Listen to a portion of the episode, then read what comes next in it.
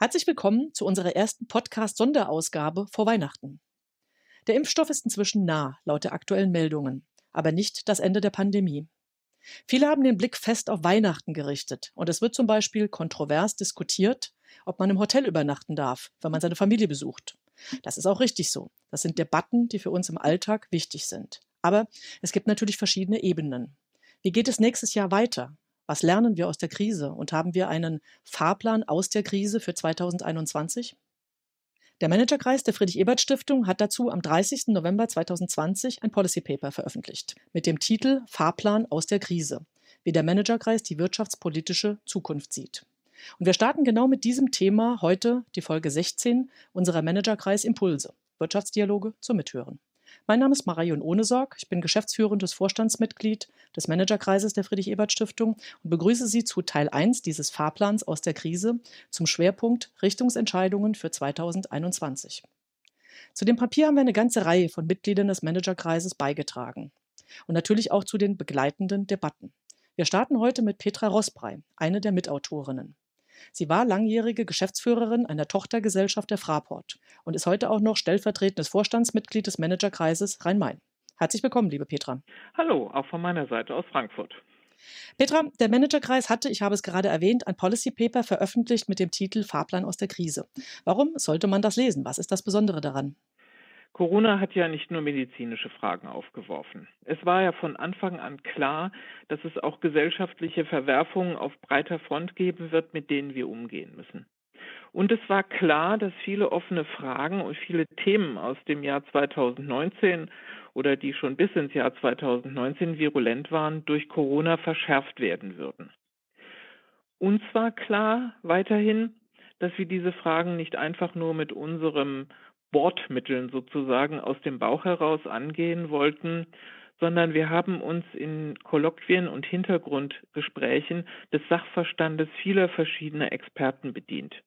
Dadurch haben wir einen sehr breiten Diskussionsprozess angestoßen und konnten von Lastenverteilung bis Digitalisierung eine große Bandbreite an Themen abdecken und hierzu jeweils fundierte Aussagen in dem Papier treffen. Das ist interessant. Also es gab einen breit aufgestellten Diskussionsprozess. Wenn du jetzt auf das Papier schaust, was ist die Grundbotschaft? Also ganz kurz in einem oder zwei Sätzen. Ja, es war sehr schnell klar, dass Deutschland die Krise gut managen kann. Hier hat die Bundesregierung, besonders aber Finanzminister Scholz, gute Arbeit geleistet und schnell reagiert. Aber auch die Bewältigung einer Krise, für die es bisher keine Blaupause gegeben hat, muss eine Richtung haben. Idealerweise werden alle Maßnahmen so getroffen, dass sie auch die virulenten Themen mit im Blick haben und tatsächlich zukunftsorientierte Richtungsentscheidungen treffen. Mit dem Thema zukunftsorientierte Richtungsentscheidungen haben wir uns in diesem Papier vorrangig beschäftigt. Wenn wir hier ins Detail gehen, also die Krise hat ja gezeigt insgesamt, wozu Politik in der Lage ist. Inwieweit hat Deutschland, also aus deiner Sicht und aus Sicht der weiteren Autorinnen und Autoren, die Krise bisher gut gemanagt? Ja, hier muss ich noch einmal Olaf Scholz erwähnen, weil seine Finanzpolitik lässt sich ja sehr gut mit dem Sprichwort spare in der Zeit, dann hast du in der Not zusammenfassen. Ja. Er hat den wirtschaftlich guten Zeiten das Geld zusammengehalten. Daher hat Deutschland den Spielraum, jetzt Existenzen zu retten und zu verhindern, dass der unvermeidliche Rückgang der Wirtschaftsleistung durch die notwendigen Lockdowns, durch die Einschränkungen sich eben nicht zu einer katastrophalen Wirtschaftskrise auswächst. Und es hat gezeigt, und auch das thematisieren wir ja in unserem Papier, dass wir einen handlungsfähigen Staat brauchen, aber dass wir auch einen handlungsfähigen Staat haben. Und es ist ja interessant, dass genau diejenigen, die vorher immer wieder weniger Staat wollten, jetzt sehr häufig immer nach mehr staatlicher Unterstützung rufen. Deshalb ist es auch ein Glück, dass wir die Strukturen haben und dass eine Regierung am Ruder ist mit der jetzigen Koalition, die bereit ist, den Weg staatlichen Handelns zu gehen und dass alle bereit sind, hier Verantwortung zu übernehmen. Ja, verstehe. Also es geht jetzt in die Zukunft geblickt ja um Richtungsentscheidungen. Und das in einer Situation, in der wir mit einer wachsenden Komplexität und mit Unsicherheit umgehen müssen. Und auch die Strukturen werden sich ja verändern. Also wir müssen ja zum Beispiel die richtigen Schlüsse aus der Tatsache ziehen, dass sich Pendelverkehr verändern wird. Es gibt viele andere Beispiele. Onlinehandel wird nicht wieder vollständig in die Geschäftsräume vor Ort verlagert werden. Fluggesellschaften nicht die frühere Auslastung erreichen. Mhm. Also welche Zielvorgaben ergeben sich daraus und was, was ist insofern zu tun? Also wir müssen, wie wir schon vorhin gesagt haben, die Weichen für die Zukunft richtig stellen. Das heißt, wirtschaftliche Stabilität sicherstellen, aber auch gezielt die Zukunftsfelder stärken. Das heißt natürlich in erster Linie in Zukunftstechnologien investieren. Es ist übrigens bemerkenswert, dass einer der Corona-Impfstoffe aus Deutschland kommt. Das ist auch eine Folge der immer noch guten Grundlagenforschung hier in Deutschland, aber genau dort müssen wir definitiv mehr tun, nämlich Investitionen in Zukunftsfelder.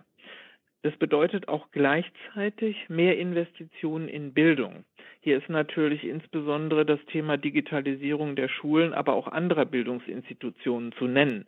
Corona hat nochmal sehr deutlich gezeigt, dass hier ein großer Nachholbedarf besteht und dass ohne eine flächendeckende Bereitstellung der Infrastruktur auch Bildungsgerechtigkeit nicht herzustellen ist. Denn wir hatten ja tatsächlich auch die Situation und die Befürchtung, dass gerade Kinder aus kritischen Familien letztendlich ins Hintertreffen geraten und diesen Rückstand dann auch nicht mehr aufholen können.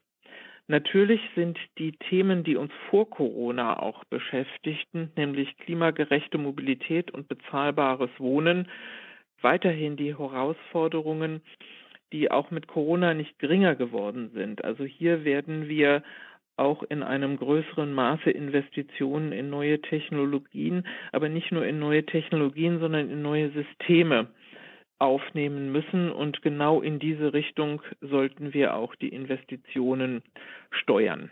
Einen Punkt möchte ich aber noch besonders betonen. Auch wenn wir sagen, Zukunftsinvestitionen sind jetzt tatsächlich das, was wir brauchen, es heißt nicht, dass wir hier einfach alle Traditionsunternehmen sterben lassen wollen. Es ist eine Gratwanderung, die richtige Richtung einzuschlagen, aber auch niemanden am Wegesrand zurückzulassen. Genau das thematisieren wir ja auch in unserem Papier. Ja, du hast gesagt, es geht um Zukunftsinvestitionen. Mhm. Welche Schwerpunkte hat der Managerkreis mit seinem Papier gesetzt? Also was deckt das Papier insgesamt ab? Worauf wurde der Fokus gelegt? Ja, insbesondere Klar, Zukunftsorientierung nicht nur technologisch, sondern auch gesellschaftlich, wobei dort das Thema Sicherheit natürlich eine besondere Rolle spielt. Menschen müssen sich verändern und die Menschen gerade hier in Deutschland sehen sich auch besonderen Veränderungen und Veränderungsnotwendigkeiten gegenüber. Das können sie aber nur auf der Basis von Sicherheit. Einmal sozialer Sicherheit, aber auch Sicherheit im engeren Sinne. Ein zweites Megathema, dem wir auch nachspüren, ist natürlich das Thema Gerechtigkeit.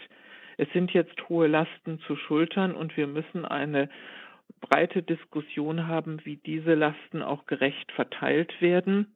Und als weiteren Punkt, wie wir tatsächlich eine resiliente und nachhaltige Gesellschaft so strukturieren. Wir haben auch durch die Corona-Krise ja erfahren, dass diese Probleme sich nicht von selbst lösen, sondern dass wir nur dann den richtigen Weg einschlagen, wenn wir eine Vorstellung von der Gesellschaft haben, in der wir leben wollen. Wir als Managerkreis haben ja schon eine solche Vorstellung entwickelt, eine Vorstellung einer Gesellschaft, die nachhaltig ist, die sich verändern kann, aber darauf achtet, keinen zurückzulassen. Und das legen wir an den Beispielen der verschiedenen Themen dar. Mhm. Ja, vielen Dank. Die einzelnen Themen werden wir ja noch in den kommenden Folgen vertiefen, auch mit anderen Autorinnen und Autoren. Aber eine Frage sollten wir sicher heute noch aufgreifen. Du hast schon die Notwendigkeit erwähnt, in Bildung zu investieren. Dazu gehören digitale Bildung, vieles mehr. Und ich weiß, dass dir auch aus deiner beruflichen Erfahrung heraus Fort- und Weiterbildung besonders am Herzen liegen. Warum ist das so und was glaubst du, was hier zu tun ist? Ja, wir erleben, und das wird sich in Zukunft auch nicht ändern, einen tiefgreifenden Wandel der Arbeitswelt. Dieser ist für die Menschen nicht alleine mit der einen Ausbildung direkt nach der Schule zu bewältigen. Der Veränderungsdruck wird hoch und um dem gerecht zu werden, brauchen viele Menschen Unterstützung. Wir können uns ja auch nicht alleine darauf verlassen, dass die Unternehmen das alles stemmen, sondern ich bin davon überzeugt, dass wir am Ende ein öffentlich gefördertes System der Weiterbildung brauchen. Genauso wie sich die Gesellschaft dafür zuständig und verantwortlich fühlt, dass jeder, jedes Kind lesen und schreiben lernt und eine bestimmte Grundbildung mitbekommt, so muss sich diese Gesellschaft auch künftig dafür verantwortlich fühlen, dass jeder mit den technischen Veränderungen Schritt halten kann. Ich bin zutiefst davon überzeugt, dass wir die anstehenden Veränderungen durch die Digitalisierung, aber auch die Globalisierung nur bewältigen können, wenn wir hier wirklich eine absolute Mega-Investition tätigen und dass wir hier tatsächlich auch eine andere Grundhaltung zum Thema Weiterbildung brauchen, nämlich als öffentliche Aufgabe und nicht als persönliches Problem des Einzelnen. Das heißt, der Gesamtbedarf und die Notwendigkeiten werden doch alles übersteigen, was wir bisher an Weiterbildungsnotwendigkeiten in den Betrieben hatten. Gibt es denn sonst noch etwas, das du hinzufügen möchtest? Ja, natürlich. Ich denke, wenn wir so unser Papier lesen, heißt es, es gibt eine Menge Ideen, aber wir brauchen natürlich Mut und Zuversicht, um diese Ideen umzusetzen. Ich sehe aber in unserem Papier viele Anregungen und hoffe, dass sich auch viele Leserinnen und Leser davon inspirieren lassen.